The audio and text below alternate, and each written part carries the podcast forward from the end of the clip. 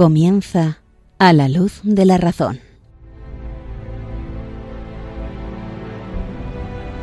Dirigido por el padre Esteban Medina.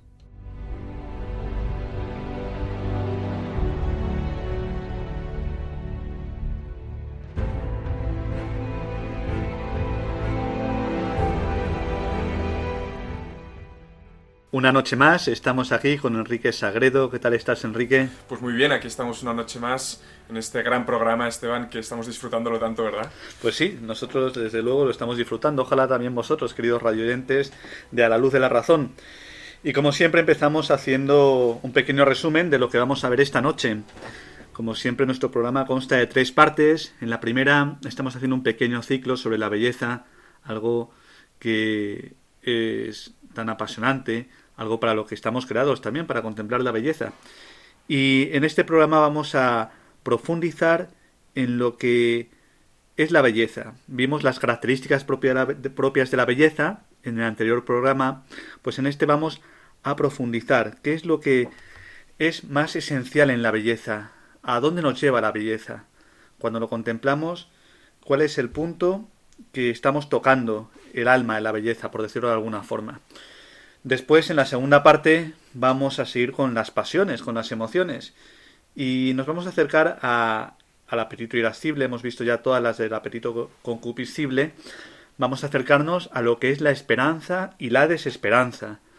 Estos que son tiempos de también de desesperanza en muchos ámbitos, pues es bonito ver cuáles son las causas, los efectos. Pues vamos a hacer un repaso de pues de estas pasiones, de la esperanza y la desesperanza, que nos ayudará mucho también para nuestra vida cotidiana. Y en último lugar, seguimos haciendo un repaso de los filósofos que más han influido en nuestro mundo. Y vamos a ir a Hume, a David Hume, filósofo ya también de la modernidad, que sin duda, viendo todo lo que él dijo, todo lo que él pensó, todo lo que él transmitió, veremos que tiene una influencia grande en la historia. Y eso es todo, Enrique. Me parece fantástico, Esteban. Muy bien, pues escuchamos un poquito de música y comenzamos.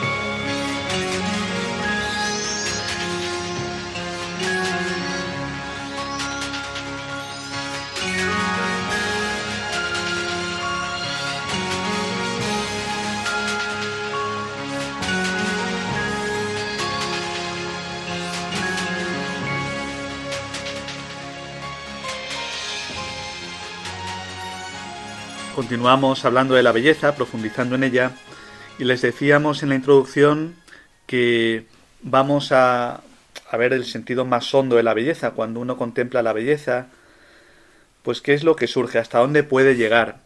Veíamos que a la belleza llegamos por medio de la contemplación. Somos atraídos a lo bello por medio de la contemplación.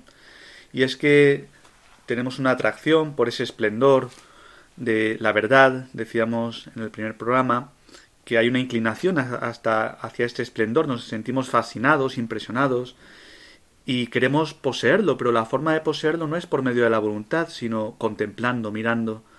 Y en esto encontramos también un gozo del alma, ¿no? Pues quién no ha experimentado este gozo al contemplar un cielo estrellado, un atardecer, eh, pues también la infinitud del cielo o, el mar, el océano, y, y, se fascina por esa belleza, ¿no? por ese esplendor, y la forma que tiene de unirse a ello es por medio de la contemplación, por medio de esa visión, donde gustamos, gustamos especialmente esto que, que llamamos belleza. Pero ya digo que por un lado hay una inclinación, pero no es mera bondad, porque al final estamos hablando de algo del entendimiento, donde estamos mirando, donde estamos contemplando. Y bueno, en el anterior programa, no sé si te acuerdas, Enrique, que vimos distintas características de la belleza, eh, la integridad, la proporción, esa claridad que emana de las cosas bellas. Y, y veíamos como es algo que nos viene a través de los sentidos, pero que también es algo espiritual, es algo inteligible. Pues vamos a seguir profundizando en este tema tan bello, nunca mejor dicho, de la belleza. Y para ello, pues hay algo que los místicos, los poetas, también los filósofos, cuando contemplan algo bello, en el fondo están llegando a tocar algo divino, ¿no? No se trata aquí de caer en un panteísmo, en no, pero se trata de ver que todo esto es efecto de Dios. Cuando uno ve la creación, cuando la contempla, mejor dicho, pues se siente fascinado y ve que las cosas pues son buenas, son buenas porque hay una marca, un sello del creador de todas ellas. Ha creado Dios por amor, por bondad, y ha dejado su huella en todo lo creado. Y esa huella, eh, que está en la belleza de lo creado, pues nos remite al creador, ¿no? Cuando, ya digo, experimentamos esta belleza de las cosas, creadas, estamos remitiéndonos pues a una belleza superior, que es la belleza de las ideas divinas, de lo que está en Dios. Y muchos, pues ya digo, místicos, ¿no? han descubierto precisamente al verbo en todo lo creado. Eh, con una mirada profunda, pues vemos que todas las cosas son buenas y que tienen, ya digo, una marca, una marca del Creador. Nos quedamos asombrados por el esplendor de la verdad y ese esplendor nos lleva a levantar la mirada, a sentirnos fascinados. Y ya digo que se trata al final de esto, ¿no? De, ver cómo las cosas creadas son medios para llegar al infinito, a Dios, aquel que es invisible. De las cosas visibles pasamos a lo invisible, porque Dios nos ha dado esta capacidad. Y entonces, viendo la belleza de lo creado cuando nos sumergimos, cuando experimentamos también sensiblemente y nos sentimos fascinados, gozamos de ello, pues al final este éxtasis de alguna forma del alma que sale de sí mismo, que esto lo, también lo tienen los artistas, los místicos, los poetas, pues al final eh, dicen que es algo como divino, ¿no? Porque se están remitiendo a lo divino. No se trata de decir que, que al ver el, el cielo sea divino, pero sí que estás tocando algo que tiene una reminiscencia de Dios, ¿no? que es una huella de lo, de lo divino. Bueno, y esto, pues ya lo decía, por ejemplo, San Agustín. San Agustín es bonito porque él hablaba mucho de la belleza. Y decía así San Agustín, decía, interroga a la belleza de la tierra, del mar, del aire amplio y difuso. Interroga a la belleza del cielo. Interroga todas estas realidades. Todas te responderán, míranos, somos bellos, su belleza es como un himno de alabanza. Estas criaturas tan bellas, si bien son mutables, ¿quién las ha creado, sino la belleza inmutable? Pues viendo la belleza, ya digo, de la tierra, del mar, del aire, del cielo, son, nos quedamos fascinados. Pero ¿cuál es la causa de esta belleza? Una belleza todavía mayor, inmutable, una belleza que es infinita, que no cambia. Y ya digo que se trata de ver esto en la creación, de alguna forma descubrimos al verbo, ¿no? Porque todo ha sido creado por medio de la sabiduría de Dios y también con una belleza. Y esto, bueno, lo, vemos continuamente, ¿no? Lo vemos eh, en un montón de obras, en un montón de, no solamente en San Agustín, un montón de literatos. Em, así, por ejemplo, eh, muchos autores, ¿no? Poetas, no solamente santos, pues dicen que poéticamente. El llameante fuego de la aurora boreal parece estar dirigido hasta el último día llena al arrebatado espectador con temor embelesado. Pues de alguna forma todo lo que vemos en la creación, pues el fuego de la aurora boreal, pues parece está dirigido pues también al final de la, de la historia o al final de nuestra vida. Y leo también pues otro texto ¿no? de, de un poeta. Yo no creo haber visto algo más bello que la flor del jacinto, que acabo de ver. A través de ella sé yo de la belleza del Señor. Pues son textos, ya digo, que, que si nos fijamos, esto lo han tenido los místicos, los santos, los poetas, que ven en la belleza de la, de, la creación precisamente la belleza del creador. Y así como lo han visto tantísimos santos, eh, también por supuesto San Francisco de Asís, que él tenía una especie de, de, hobby, por así decirlo, de, gusto, de afición, por intentar descubrir en cada criatura, eh, él decía que todas las criaturas eh, le hablaban del Señor. Entonces, cada criatura a ver qué le decía del Señor. Entonces decía, por ejemplo, pues la elegancia de los gatos. O, por ejemplo, veía un roble muy alto y dice la, la valentía de este roble que, que, es fuerte y por tener unas raíces fuertes en la roca, pues me habla de que tengo que eh, profundizar mis raíces en Cristo, ¿no? En Jesús.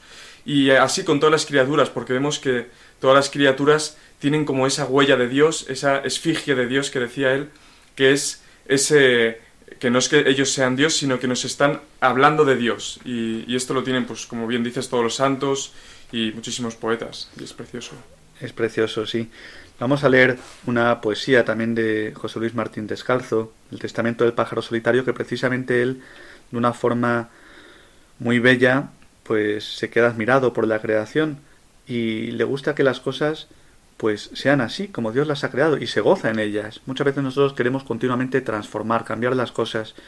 Y una mirada contemplativa nos hace dar gracias a Dios por las cosas tal y como son, porque tienen también una perfección y una huella del Creador.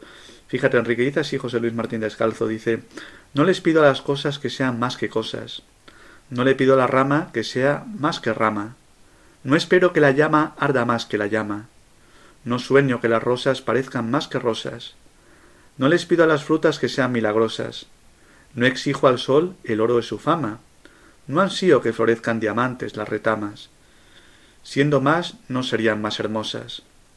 Sea fiel a sí misma la manzana, y sea el viento, viento consecuente. No le preocupe al campo ser barbecho, sea la nieve solitaria y cana. Bástele al agua con ser transparente. Dios, con ser Dios, lo halló todo bien hecho. Pues es admirarse, ¿no? De que realmente Dios hizo todo bien.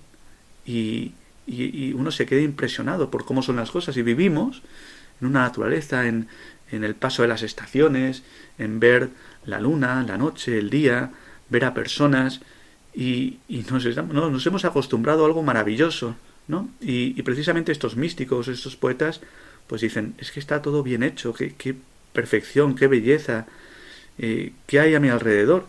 Y, y, es algo que de alguna forma es, es fascinante, es impresionante. Dice también otra eh, poeta, María Dulce María Luinaz, pues escribe también en prosa esto que es de lo que estamos hablando.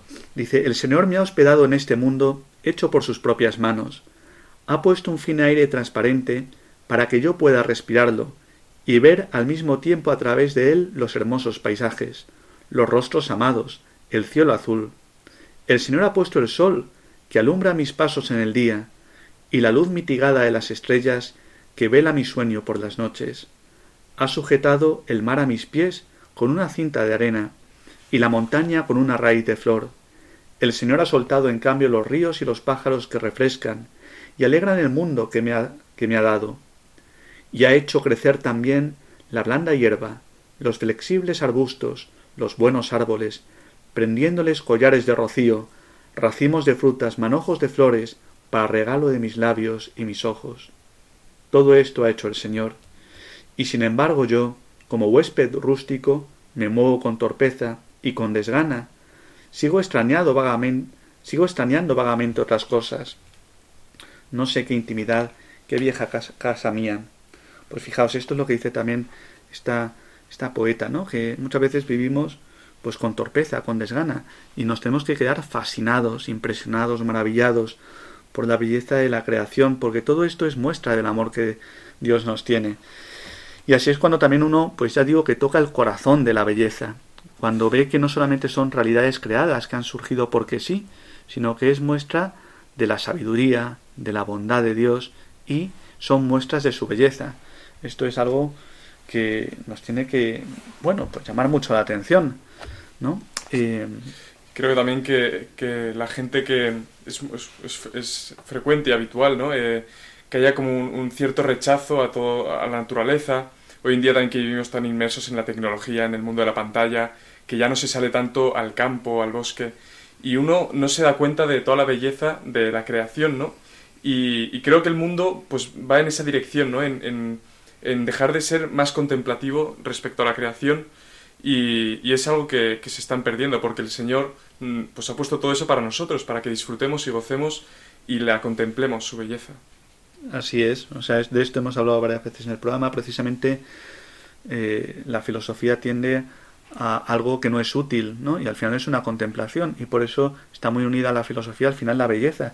Pero es imposible que en nuestro mundo podamos considerar la belleza de las cosas si realmente no nos contemplamos también como personas, sino que únicamente estamos pensando en medios útiles, utilizar esta persona, o estamos pensando únicamente en la eficacia técnica o económica, o en el trabajo, por el trabajo, y si no tenemos una mirada con una quietud mayor, con una profundidad, donde gustamos de lo bello, donde contemplamos, pues es imposible. Entonces, qué bien viene, querido rayoyente, que nos estés escuchando y que ojalá pues también pienses, reflexiones, tengas pues de alguna forma una conversación interior donde te quedes fascinado, ¿no? No se trata aquí de dominar la naturaleza, sino de contemplarla y que te lleve al creador de todo ello. Mira, tengo aquí, Enrique, otra poesía de Baudelaire, que no es precisamente un santo, pero que se daba cuenta también de que detrás de esto estaba el creador. Em, dice así, dice Baudelaire, dice, el que nos hace considerar el mundo y sus manifestaciones como un destello del cielo, como una correspondencia con él, sólo en virtud de la poesía y a través de la poesía, en virtud de la música y a través de la música, el alma adivina qué esplendores brillan más allá de la tumba. Y cuando un exquisito poema nos hace derramar lágrimas, Tales lágrimas no son el signo de un exceso de gozo, sino que más bien atestiguan de una irritada melancolía, de una exigencia de nuestros nervios, de una naturaleza desterrada a la imperfección y que anhela poseer inmediatamente en esta misma tierra un paraíso revelado. Pues nos está hablando al final de la infinitud del alma, de esa necesidad que tenemos cada uno de nosotros, esa sed de belleza infinita, que solamente será saciada en la eternidad. Y cuando ya digo gustamos aquí de la tierra, de todas esas maravillas, pero a la vez tenemos más sed, queremos contemplar todavía una mayor belleza, pues también esto nos está hablando de nuestra alma inmortal, nos está hablando de una sed que ya digo que solamente el eterno, aquel que es bello con mayúsculas, puede saciar esta sed. Y, esto es algo que ya digo que lo dice San Agustín, lo dicen poetas de nuestro siglo, lo dicen incluso poetas en ese sentido que viven, han vivido una vida tormentosa, pues es fácil, ¿no? Eh, llegar por medio de la belleza, ya sea la música, la pintura, la creación, ver la persona, pues ascender hacia la causa de todo esto, que es la belleza con mayúsculas. Hay una, hay una comparación, una metáfora muy buena, que en esto de que hablas del este ascender ¿no? del alma, y es la del poeta, ¿no? Que, que ve un río y, ve un río muy bello y dice, ¿de dónde vendrá esta belleza, no? Entonces, si empieza a seguir el río, se adentrará en la montaña y, en la medida en que vaya subiendo, irá eh, observando cómo el río se va haciendo más hermoso, porque el agua se, es cada vez más pura y, la vegetación es cada vez más bonita, y a medida que va subiendo cada vez es más bonito y descubre eh, una belleza antes eh, no vista en el río. Y, llega a su culmen cuando llega a la fuente del río que eh, obviamente es Dios, y allí descubre eh, de dónde proviene toda esa belleza, que es eh, el mismo Dios, y allí es donde el agua es más cristalina y, y donde es más perfecta. Es muy bella, es, es, algo que eso está, está, bueno, pues en todos aquellos que han contemplado la belleza, pero al final tenemos que ir, eso es, a, la fluente, a la causa de toda esta belleza que, que es Dios. Les leo por último eh, un otro texto de otro poeta donde está haciendo también referencia a que detrás de todo está la mano providente de Dios que nos está con estas cosas bellas que hay en la creación, pues nos están diciendo que nos ama, que nos ama el Señor. Dice así, no hay en el mes de junio cielo tan azul que no pueda llegarse a uno aún más azul. Ninguna puesta de sol es tan hermosa que no pueda despertar en nosotros el pensamiento de otra más hermosa aún. El alma está al propio tiempo gozosa y pesarosa. El velo ha sido levantado tan rápidamente que apenas tuvimos tiempo de darnos cuenta de que había desaparecido antes de que volviera a caer. Pero en el momento mismo al alzarse el velo, tenemos una visión de algo que está detrás, que está más allá de él, que pasa antes de que sea claramente visto, y que al pasar deja detrás de sí un indecible sentimiento de melancolía y anhelo. Sólo el místico alcanza una visión en cierto grado duradera, y por ella tiene que pagar inevitablemente un precio. Pues es este deseo que tenemos infinito. Tenemos que ir a la fuente de todo, que al final es la belleza con mayúsculas. Pero bueno, yo estaba pensando también que nosotros, esto que vivimos filosóficamente, ¿no? Pues contemplar la belleza y, únicamente pues ascender ante la causa de la belleza, que tiene que ser pues la belleza suprema, infinita, de la cual participan todas las realidades creadas, pues también en este mundo pues hemos tenido experiencia de eh, en la vida cristiana sobre todo de pues una persona humana que es la belleza con mayúsculas porque tiene en su interior una belleza que no ha sido tocada por el horror, por la fealdad del pecado, aquella que es bella con mayúsculas, no solamente en su aspecto externo, que así es, sino sobre todo porque esa belleza exterior brota de una belleza mucho más interior que es que está llena de Dios. Estamos hablando, como no, queridos amigos, de la Virgen María. Eh, yo no sé, Enrique, si tienes a lo mejor alguna canción que nos pueda hablar de la belleza de María. Pues podría tocar pues millones de canciones eh, preciosas que hablan de María, pero, pero me estoy acordando ahora de una canción de un poeta justamente que además fundó un, un movimiento, un camino eh, en la iglesia, ¿no? que es el camino neocatecumenal. Hablo de Kiko Argüello, que compuso una canción a María que la verdad que es preciosa y, y obviamente para mí sería un gran honor en, el, en, en, Radio María pues poder cantar una canción a la Virgen María. Esta canción se llama Madre, María, Madre del Camino Ardiente y habla de esta, esta María tan pura, inmaculada, ese agua cristalina y, y al final pues la fuente de toda, de toda virtud. Muy bien. Voy a por la guitarra y la toco. Qué bien. Pues nada, queridos radioyentes, aquí escuchamos a Enrique, también con esta bella canción de Kiko Argüello, un poeta que canta también la belleza de Dios que se nos ha dado a través de María.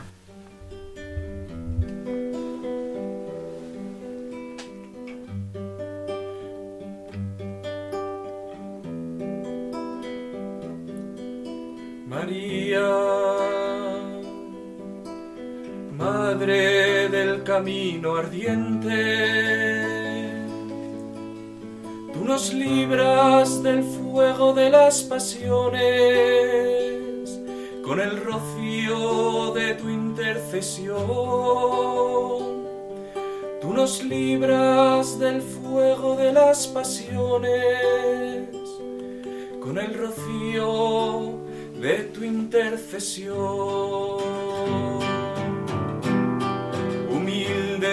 María, toda inmaculada, ángel de la guarda del tercer milenio, lugar de todas las gracias, imagen de la virtud,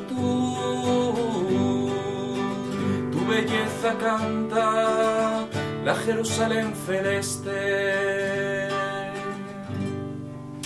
Qué bonita canción, Enrique. Pues sí, la Virgen María canta la belleza de la Jerusalén celeste, canta la belleza del cielo.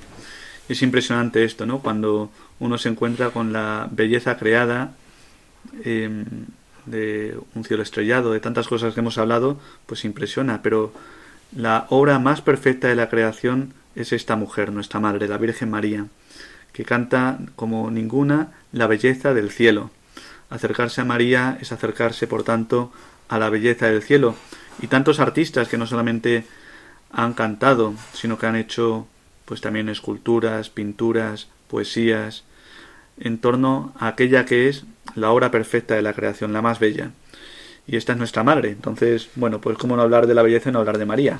Todo artista, eh, sin duda, si pone los ojos en María, pues verá la mayor de las musas, ¿no? Aquellas musas que decían que inspiraban a los artistas, pues María es la, única y la, mejor de las musas. Así que ya terminamos esta sección contemplando a María y... Qué bien, hemos ido elevándonos, por tanto, hasta llegar a, a lo divino. Muy bien amigos, pues les dejamos con un poco de música para reflexionar y también gozar de lo bello y continuamos con el programa.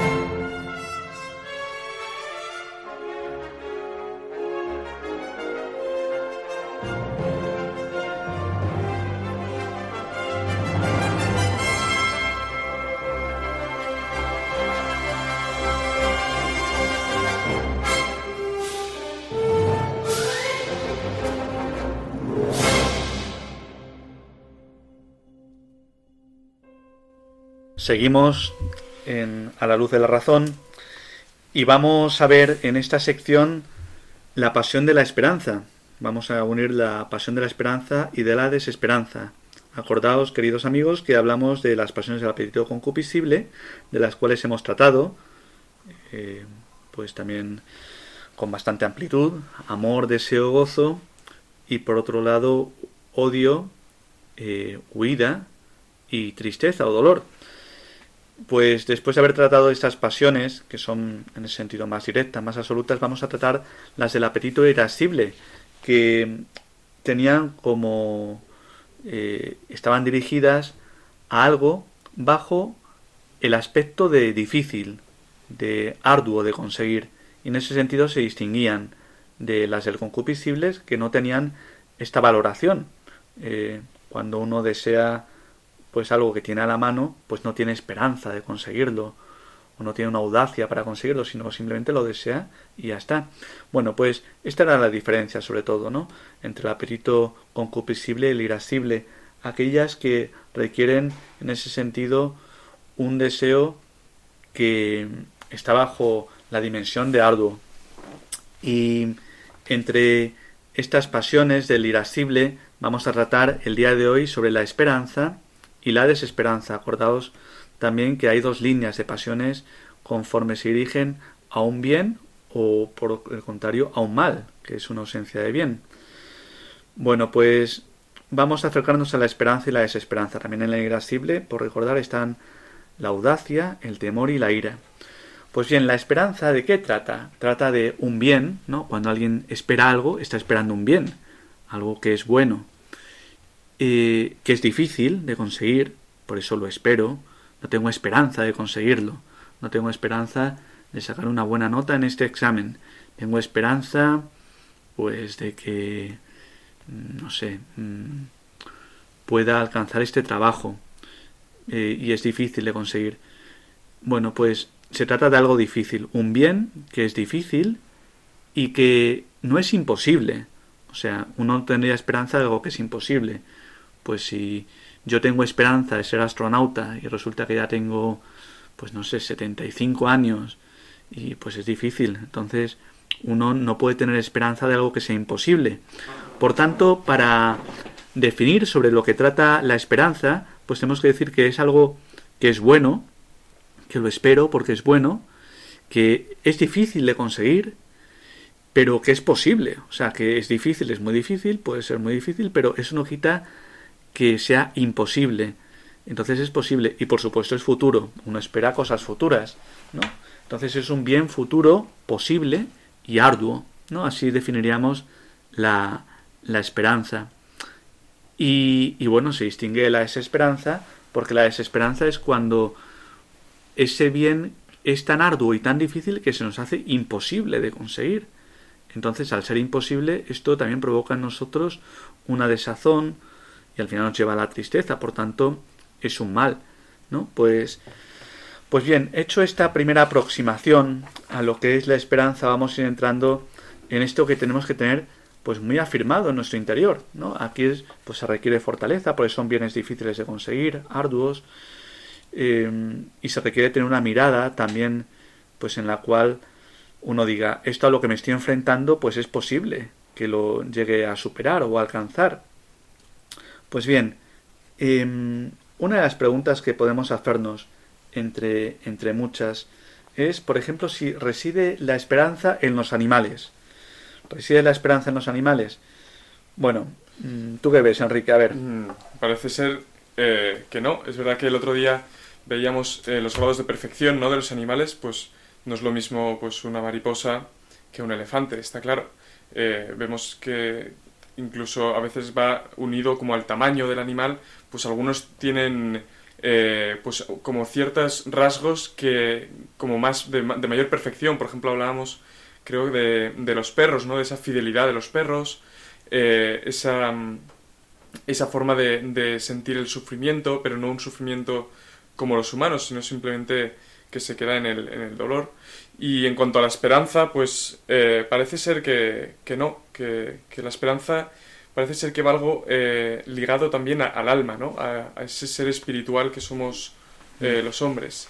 No sé si va por ahí este Sí, sí, sí. A ver, en, cierto sentido sí. En cuanto, si estamos hablando de una esperanza igual que la que tenemos los hombres, que son de bienes espirituales, pues evidentemente aquí lo que, eh, al final, lo que tiende al bien espiritual es la voluntad. Y la voluntad, como bien dices Enrique, procede del alma. Ahora bien, si estamos hablando del bien sensible, ¿no? Y, aquí es donde se afirman las pasiones también en este bien sensible, algo que podemos tocar, que podemos ver, que, que podemos oler, ¿no? Pues bienes sensibles, materiales, pues en ese sentido, en cuanto que es una pasión del apetito sensible, pues también los animales tienen esperanza. Por ejemplo, pues no sé, un perro ve una liebre o el halcón, pues un ave más pequeña y, se mueve hacia ella con la esperanza también de pues a lo mejor de, de, conseguirla, de alcanzarla, de, de, cazarla. Si la ve muy muy lejos, pues no tiene esperanza, porque dice es imposible. Entonces, ellos por instinto, ¿no? Pues pues en ese sentido tienen esperanza de bienes que no es que lo hayan pensado como tal, no es que digan, ah, esto es un bien como que yo tengo el concepto de bien, ¿no? En ese nivel no están los animales, pero sí que por su instinto, por su tendencia, pues sí que saben que muchas veces tienen esperanza de hacer algo o bien no tienen esperanza de hacerlo. Ven las posibilidades que tienen y ya digo, pues pues no sé, esto se ve muy claramente pues cuando cazan los animales, ¿no? Pues un animal se lanza contra otro, a lo mejor un, ave, cuando ve que es posible que pueda en ese sentido pues alcanzarlo, pero si ve que es imposible o ve que es un animal más grande que no lo va a poder vencer, pues en ese sentido no se lanza. Entonces, en ese sentido sí que podemos hablar de cierta esperanza Mm. en los animales. También eh, hay- hay- parece ser que hay implicada como una percepción también como subjetiva, ¿no? De eh, si me parece a mí que lo voy a alcanzar o no. O sea, no tanto objetivamente si, si eso, pues, eh, si las posibilidades que hoy, sino cómo, cómo me enfrento yo a ese, a ese reto, ¿no? O a esa, ese deseo. Si me parece que tengo posibilidades de conseguirlo, pues allí eh, entra la esperanza de, de- de lograrlo. Pero si lo vemos como algo nulo y, y muy lejano, pues eh, desde esa percepción pues vemos como que, que no. Efectivamente, o sea, realmente en la, la esperanza está en, al final, en, la, en el apetito, ya sea sensible o intelectual, que llamamos voluntad, pero hay primero una aprehensión, una aprehensión del objeto, o sea, como un conocimiento que puede ser sensible en los animales o intelectual también en el hombre, ¿no? En ese sentido, pues tendemos aquello que aprendemos, ¿no? A que, que aprender quiero decir como que uno, pues de alguna forma tiene una imagen de ello, ¿no? Primero lo ha, lo ha, lo ha mirado, lo, lo ha asumido, eh, en ese sentido, pues la esperanza también se fundamenta en, un conocimiento, un conocimiento que es sensible en los animales y que en nosotros además es sensible también puede ser inteligible. Pero bueno, vamos a cosas como muy llamativas. Por ejemplo, ¿es la experiencia causa de la esperanza? O sea, tener mucha experiencia es causa de la esperanza. Y, y bueno, es como siempre, en cierto sentido sí, en cierto sentido no. Cuando tú tienes experiencia de que cosas que te parecían imposibles, pero las has alcanzado, pues entonces eso te da más esperanza de seguir consiguiéndolas. Por ejemplo, pues dices, es que, mira, subí un, una montaña que era altísima, me parecía imposible, pero al final, con ayuda de mis amigos y tal, pues venga, nos lanzamos, tal, me animaron y subí hasta arriba. Pues esto te da esperanza para la siguiente montaña que quieras subir, pues dices, yo ya he subido esta. O pienso esto, pues en un concierto, ¿no? Que muchas veces uno está temeroso, a lo mejor está ante un montón de gente, le tiembla la voz, o eh, y dice, uy, no voy a poder conseguirlo. Pero si tiene experiencia de que lo ha hecho bien, pues la experiencia fortalece también en la esperanza, ¿no? Eh, por eso te- una persona que tiene experiencias, pues en ese sentido es más fácil que aquellas cosas difíciles las vea posibles, porque ya tiene experiencia de que las ha pasado, ¿no? Entonces, en ese sentido, es bueno tener eh, pues experiencias que nos marcan, si es hacia el bien, porque pasa lo contrario, si es una experiencia negativa, ¿no? Pues a lo mejor una persona que suspende el carnet de conducir y que ya lleva un montón de veces eh, pues habiéndolo suspendido pues es al contrario, le puede causar como un trauma decir no voy a poder, no voy a poder, no voy a poder. En ese sentido, las experiencias, pues si son positivas, ayudan a la esperanza, pero si son negativas, pues sin duda nos parece imposible.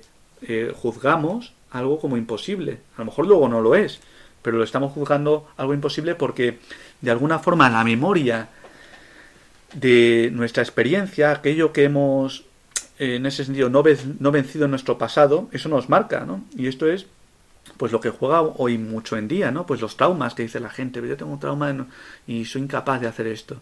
Bueno, pues tienes que cambiar a lo mejor esa imagen que tienes de esa experiencia, ¿no? E intentar poco a poco pues tener experiencias positivas para que luego tú puedas conseguirlo, ¿no? En ese sentido, en la educación, pues qué importante es también a un niño cuando hace algo bien decirle, oye, qué bien la, has hecho, porque eso le lanza también a hacer, pues, otras eh, cosas más difíciles.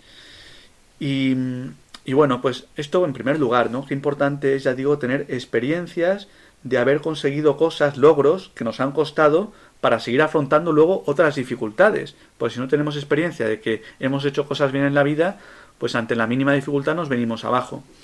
Bueno, tener experiencia. Otra pregunta, ¿no? Que como sabéis estamos siguiendo a Santo Tomás, pues eh, si se pregunta si abunda la esperanza en los jóvenes y también en los borrachos. Una, una pregunta curiosa. No siempre que hablamos de jóvenes hablamos de borrachos, eso hay que aclararlo. No, eh, claro, claro. O sea, estamos hablando de dos tipos distintos, pero que muchas veces también se junta. Bueno, pues dice Santo Tomás, esto es bonito, eh, porque es curioso que hoy día, precisamente, la juventud, si por algo brilla, no es por la esperanza, sino por la desesperanza. La juventud, que debería ser el tiempo de tener grandes ideales, grandes deseos, pues vive como apocada, sin fuerzas, ante la mínima dificultad se viene abajo, se encierra en sí mismo, no tiene ganas pues de, de, hacer cosas, ¿no? Está como encerrada, ¿no? Entonces es algo totalmente antinatural. ¿Y por qué dice Santo Tomás que es propio de los jóvenes tener esperanza? Primero, porque si la esperanza eh, es sobre algo futuro, pues los jóvenes tienen mucho futuro por delante. Eh, o sea, salvo que les pase algo, tienen muchos años por delante, pueden hacer muchas cosas. Entonces lo normal del joven es que, por otro lado, pues diga, oye, tengo, quiero hacer muchas cosas y tengo muchas esperanzas, porque me queda mucha vida. Por otro lado, el joven, pues está lleno de vitalidad, lleno de fuerza, lleno de ánimo. Y entonces, si algo propio de la esperanza es precisamente hacer frente a cosas arduas, a cosas difíciles, pues a lo mejor una persona que está sin fuerza, sin ánimo, una persona mayor, con una enfermedad, pues en ese sentido no puede afrontar dificultades, pero un joven, bueno, pues se supone que está lleno de vigor, lleno de ánimo, ¿no? Entonces, esa dificultad, que es también algo propio de la esperanza, ¿no? Algo arduo, pues el joven se supone que puede hacerlo. Y, y por otro lado, también, eh, como el joven no ha sufrido muchos palos en la vida, ¿no? Pues no tiene experiencia de cosas negativas y le parece todo posible. Por eso, en ese sentido, los jóvenes muchas veces, por lo menos antes, eran muy idealistas, eh, vivían como de utopías, de pues vamos a cambiar el mundo, vamos, bueno, es por esto al final, ¿no? Porque tienen mucho futuro, tienen como mucho ánimo y luego también la vida les parece todo como muy ideal, porque la vida en ese sentido no les ha dado palos. Entonces, bueno, sin valorar lo positivo o lo negativo, pero lo que está claro que la juventud es algo que donde debería ser el tiempo de la esperanza y por lo que no sean estas cosas pues es una pena porque nuestra juventud vive sin esperanza ¿no? Em, ¿Y el, entonces el tema de los borrachos, Esteban, cómo queda? bueno, el tema de los borrachos, por hacer alguna apreciación también, eh, que no se trata, porque luego los borrachos, claro, cuando se les pasa también el momento ese, pues luego caen en una desesperanza profunda. Pero el tema de los borrachos eh, les pasa porque, sobre todo, pues igual que el joven tiene mucho vigor, tiene como que enseguida dice, tengo fuerzas para llevar a cabo esto, pues el borracho también cuando bebe, pues también por causa del alcohol, del vino, pues de alguna forma tiene como un calor propio que se ve como con fuerzas de enfrentarse a cualquiera, ¿no? O sea, se, crece de alguna forma. El borracho muchas veces anda crecido, ¿no? Y por otro lado también, eh, bueno, como está ebrio, pues no, advierte los peligros, ¿no? Eh, las deficiencias, ¿no? Por eso, pues hace muchas veces imprudencias porque es incapaz de, ver el peligro, ¿no? Y, lo que decíamos antes, si la esperanza precisamente tienes que ver también lo arduo, el, borracho, el que está ebrio, no, ve lo difícil, no ve el peligro, entonces se lanza, ¿no? Entonces, en ese sentido, en ese sentido, pues el, el, borracho también pues va muchas veces con mucha esperanza. Lo que pasa es que no es una esperanza real, claro, porque esto se funda en una aprensión, en un conocimiento falso. Bueno, y por terminar, simplemente decir algo también que la esperanza nos da gozo y que sobre todo afirma todas aquellas cosas que tenemos que llevar a cabo. Cuando una persona tiene mucha esperanza, pues estudia con, con más fuerza, con más intensidad, con más alegría. Cuando una, no sé, cuando tenemos esperanza de educar a alguien o de formar una familia o de cosas grandes en la vida, pues las grandes esperanzas hacen movernos pues con más vitalidad. ¿No? Por eso es tan importante la esperanza hoy día. Bueno, pues hemos hecho este repaso, Enrique. Pues con mucha esperanza pasaremos a la siguiente sección, ¿verdad? Eso es.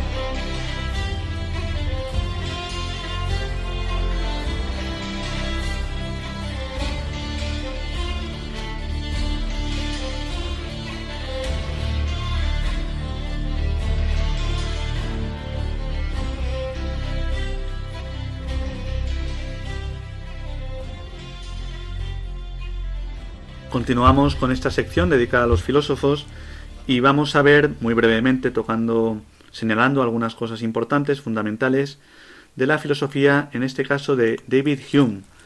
Este filósofo que vivió en el siglo XVIII, nació en Edimburgo y que ha marcado totalmente lo que ha sido la filosofía moderna, sobre todo a través del escepticismo. Él era ateo y también ha marcado todo lo que es la filosofía utilitarista, pragmática, especialmente en el ámbito anglosajón, donde siempre se ve si algo es eficaz, donde no se ve si precisamente hay unas razones, muchas veces anteriores, profundas, sino que se va únicamente a lo que es útil, a lo que es más práctico, a lo eficiente.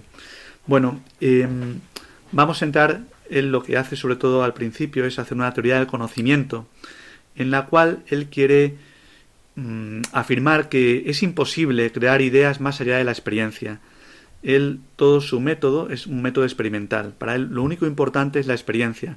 Evidentemente en esto tiene razón. Esto también eh, Aristóteles, Santo Tomás lo dicen. Partimos, nuestro conocimiento parte de la experiencia, pero va más allá. Y el tema que él, por enfrentarse ante el racionalismo, que restringe el racionalismo, como saben, queridos amigos, restringe el conocimiento únicamente a las ideas y se olvida de la realidad material. Pues simplificadamente diríamos que el empirismo es lo contrario, únicamente tiene un conocimiento de lo sensible, de lo particular, pero no es capaz de ascender y ver la causa de esto. Entonces se mueve a un nivel únicamente del conocimiento sensible. Y entonces David Hume ya digo que para él lo importante es la experiencia de una teoría del conocimiento en la cual lo importante son las impresiones.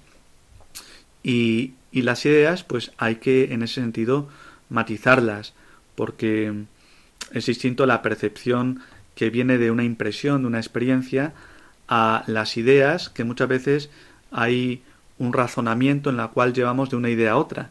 Aquí dice Hume que en ese sentido hay que tener cuidado porque muchas veces nos falla las ideas pueden fallar, muy distinto de las impresiones. Muy bien, pues además de esto, de distinguir lo que es idea eh, de lo que es precisamente impresión, pues eh, la clave de, Hume es distinguir la, las cuestiones de hecho de las relaciones de ideas. Que por un lado, las relaciones de ideas, él está pensando como en una serie de conocimientos matemáticos que dice que sí que esos son ciertos. Por ejemplo, que la suma de los ángulos de un triángulo es igual a 180 grados. Dice esto es cierto. Pero lo que no se puede hacer es partir de la experiencia y de ahí sacar unas consecuencias. Esto dice que hasta que no sepamos con certeza que algo ha pasado, no sabemos si va a pasar. Él dice, ¿saldrá mañana el sol? Esto no lo se puede saber. Y uno podría decir, bueno, no, es que hay una órbita en la cual el Sol gira por una gravedad. Mira, esto no se puede saber. Únicamente importan los hechos. Y entonces eh, solamente podemos saber las cosas que pasan a posteriori. Y de aquí, ¿qué es lo que pasa? Que entonces Hume niega el principio de causalidad y niega que existan sustancias. Em, la causa de un hecho para él no puede descubrirse por la razón, sino únicamente por la experiencia. Cuando pasa algo, pasa. Entonces, pues es claro, el ejemplo de que él dice siempre, por ejemplo, jugando al billar, que una bola da en otra, y dice, es que la bola que ha pegado a la otra es la causa de que se mueva. Dice, no, no, esto es lo que nos parece a nosotros, es nuestra impresión, pero de ahí no podemos sacar que haya una conexión necesaria. Esas son nuestras impresiones. Eh, y entonces él, como de una forma muy ingenua, pues también niega el principio de causalidad. Y si niega el principio de causalidad, en último término, pues también niega la existencia de Dios, porque Dios es un ser que no tenemos experiencia de una experiencia sensible, sino que muchas veces ascendemos esa experiencia sensible. También niega la existencia del alma, porque no tenemos experiencia del alma, como del yo, y entonces ante esto dice cosas también absurdas Hume, ¿no? Dice, bueno, tenemos impresiones de nuestro pasado, de nuestro presente, de nuestro futuro, y podríamos decir, pero el yo permanece o no permanece. dice, no, eso, eso no podemos, eso ya sí que es, pues, haber sacado una serie de conclusiones racionales. Pero uno no puede moverse a ese nivel. No puede decir que el yo permanezca. Eso es una ilusión. Eh, no existen estas características del yo. Bueno, entonces por eso no podemos eh, simplemente hay un conjunto de percepciones, pero que la memoria que nos hace creer que existe el yo es falsa. Bueno, eh, otra cosa importante es la teoría moral de Hume, eh, en la cual dice que la en la cual dice que lo que es bueno o malo se manifiesta meramente en lo que es placentero o en ese sentido nos hace daño. Para él lo bueno o malo es únicamente si es algo es útil y es placentero y por el contrario es malo si nos daña. Fijaos que en esto ya está como también poniendo los fundamentos del mundo moderno, ¿no? Parece que un mundo que únicamente se afirma en el placer. Si algo es placentero es bueno, pero no va más allá, únicamente se mueve a un nivel sensible. Lo vamos a dejar aquí, hay muchas más cosas que decir también de la política de Hume, pero hemos visto esas características que sin duda fundamentan nuestro mundo moderno. Lo dejamos aquí entonces, ¿no, Enrique? ¿Te parece? Pues sí, vamos ya a poner un poquito de música y nos despedimos.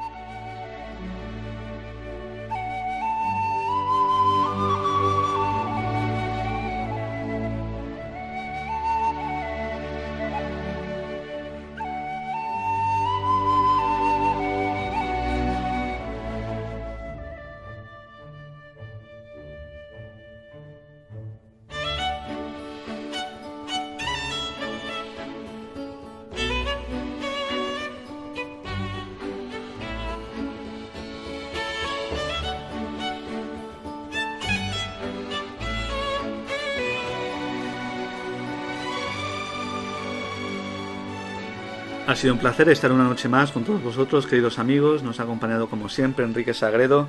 Hemos tocado temas interesantes, Enrique. Temas muy interesantes, la belleza, Hume. Pero sin duda yo me he quedado con, con eso de los jóvenes y los borrachos, porque me ha venido a la mente un chiste, y esto es eh, un, joven, un joven borracho, precisamente, que salía de fiesta, entonces vuelve a su casa a las 4 de la mañana, y al abrir la puerta se encuentra su madre sentada en, en el sillón, que le dice, ¿qué? Y él le dice, ¿qué de qué? Y le dice la- su madre, ¿qué de qué de qué? dice, ¿qué de qué de qué de qué? Y dice, ¿que por qué llegas tan tarde? dice, a mí no me cambies de tema. pues así. Muy buena, muy buena. Pues con este humor, con esta alegría, con esta esperanza también, pues les dejamos, queridos amigos. Nos vemos en dos semanas aquí en A la Luz de la Razón. Les recuerdo el, el mail al que pueden dirigir sus sugerencias, preguntas, dudas, etcétera. A la luz de la razón arroba radiomaria.es. Repito, a la luz de la razón arroba radiomaria.es. Muy bien, amigos. Nos despedimos de todos ustedes y que el Señor los acompañe.